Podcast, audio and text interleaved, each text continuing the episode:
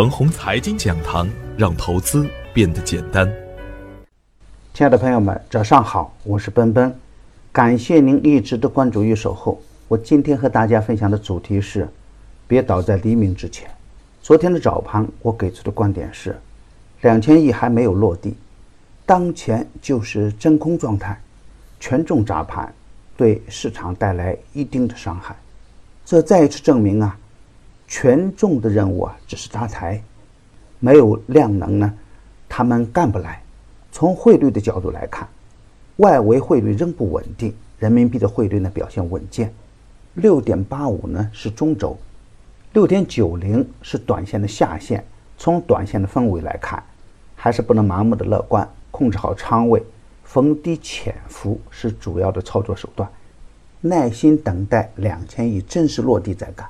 从热点板块来看，热点有点乱，乐视网停牌了，超跌大涨的个股呢要注意风险。五 G 芯片有点分化，军工呢需要等回调，底部拐点处的股票呢可以高看一眼。短线大涨的股票锁定收益为先，看不懂的可以不干。而昨天实盘的表现是，由于乐视网和中宏控股的停牌，盘面上总体的表现比较谨慎。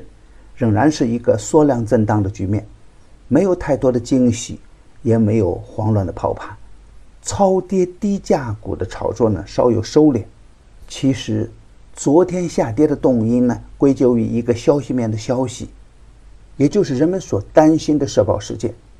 江苏某企业被迫缴纳十年的社保，那员工较多的企业呢将受到牵连。再看看昨天下跌的权重股。大多数的都是与这个事件有关，比如贵州茅台、格力电器、伊利股份等等。企业负担的进一步加重，这是市场最担心的一点。再加上媒体的过分渲染，个别的股票又出现了恐慌的局面。就在这关键的时间节点，利好的消息呢也摆上了台面。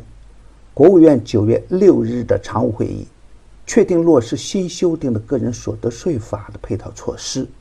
为扩大群众的减负，决定完善政策，确保创投基金的税负总体不增，部署打造双创的升级版，增强带动就业能力、科技创新力和产业发展活力。通过了专利代理条例的修订草案，特别是不增加企业负担的议题，对冲了前一个消息的利空。而关于贸易战呢，我仍然坚持个人的观点。对于超跌的市场来说，哈，利空兑现就是利好出现。无论两千亿的征税的计划是否落实，震荡上行呢，都是大概率事件。我的理由是啊，两千亿的征税计划本来就是一张明牌，决定市场的根本呢，就是政策与量能。而从政策面来看呢，政策性的利好是不断释放的，超跌再跌不符合政策的意愿。包括近期央行在汇率方面启动的逆周期因子，都是政策向好的明证。大盘再跌也会诱发新的利好政策出台，所以啊，政策面总体是利好大盘的。最不确定的呢是新兴市场出现的汇率风险，那使得场外的资金观望气氛较浓，盘面上的热点的连续性不好等等。但是阶段性热点的取向性还是比较稳定。比如昨天盘中的热点的航天航空、电信营运、软件、通讯、安防等这些板块的前期呢，也都有不错的表现。有的板块呢已经处于上升波段，比如软件、安防等。另外，黄金板块呢也由横盘状态开始放量了，回调就是较好的买点。精选好股票，逢低潜伏，耐心去做波段。大盘没有放量之前呢？控制好仓位，耐心的去等待补仓的好机会出现，别倒在黎明之前。牛三选牛股的第三季已经结束，大概率做到了周周赢盘。实盘中间的联建光电呢，也是收益稳健。大抵当前的第四季啊，也会在近期择时上线。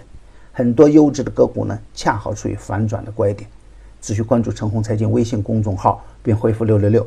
就可以免费获得牛散选牛股的专用优惠券，与牛散结缘呢，您将成为下一个牛散。